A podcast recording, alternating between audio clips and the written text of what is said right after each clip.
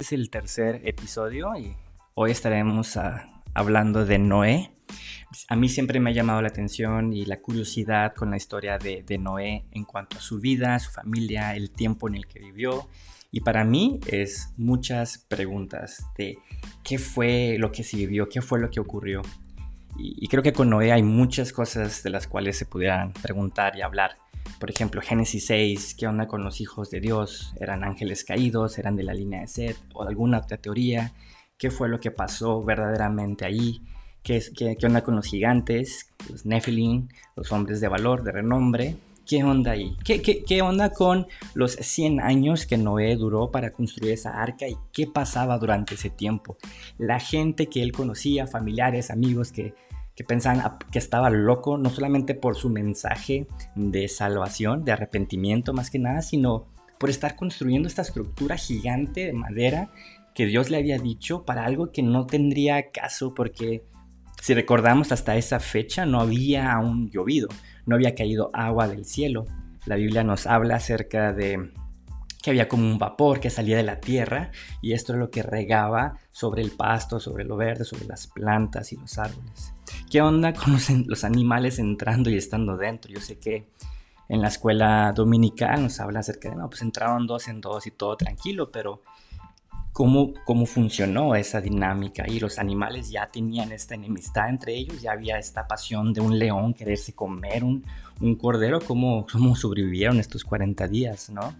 Y, también qué onda con, lo que sucedió después con el hijo de Noé, cuando Noé se emborrachó y según la, el, idioma ah, original, creo que lo que pasó ahí fue más macabro, más, más feo y por eso hubo una maldición masiva y fuerte sobre, sobre el hijo y sobre su descendencia. Pero mi, mi enfoque el día de hoy es acerca de qué pasó con Noé y su familia después de que se acabó el diluvio, después de que salieron del arca? ¿Cómo fue la experiencia de salir y ver lo que había ocurrido? Cuerpos por todos lados, de, sus amigos, de familiares, de gente que, conocieron, que trabajaron con ellos, que fueron a sus bodas, que, fueron a, trabajar con ellos y, verlos todos muertos porque ahogados y tuvieron que enterrarlos, tuvieron que quemarlos. Me imagino que fue una una experiencia horrenda y pues, también muchos animales muertos por todos lados. ¿Qué fue la experiencia de la familia de Noé los primeros días de salir después del arca con toda esa mortandad, con todo eso, todo eso fuera sin vida, ¿no?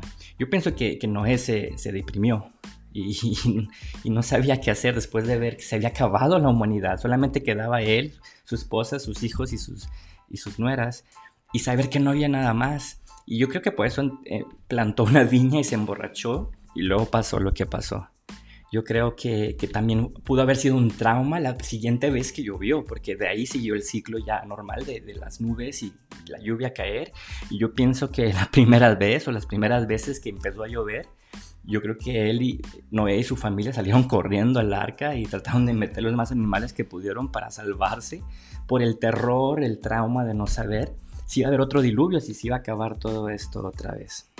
Hay varias cosas ahí que, que mi imaginación se va a pensar cómo fue todo lo que se vivió en la experiencia de estas personas, de lo que la Biblia solo nos, nos dice algunos detalles y, la Biblia nos dice solo algunos detalles porque pues no es lo más importante, lo importante es el mensaje de, que nos lleva Jesús.